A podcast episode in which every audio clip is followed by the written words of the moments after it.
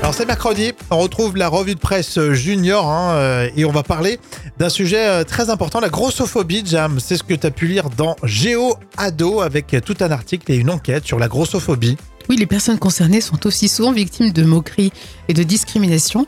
Et pourtant, 38% de la population mondiale sont en situation de surpoids et d'obésité, euh, en particulier dans le milieu scolaire. Et donc là, bonjour les clichés, j'imagine. Hein. Et oui, on leur reproche de se goinfrer, d'être paresseux ou d'avoir euh, une mauvaise hygiène de vie. Et ces attitudes hostiles sont à l'origine du mal-être et euh, de dépression.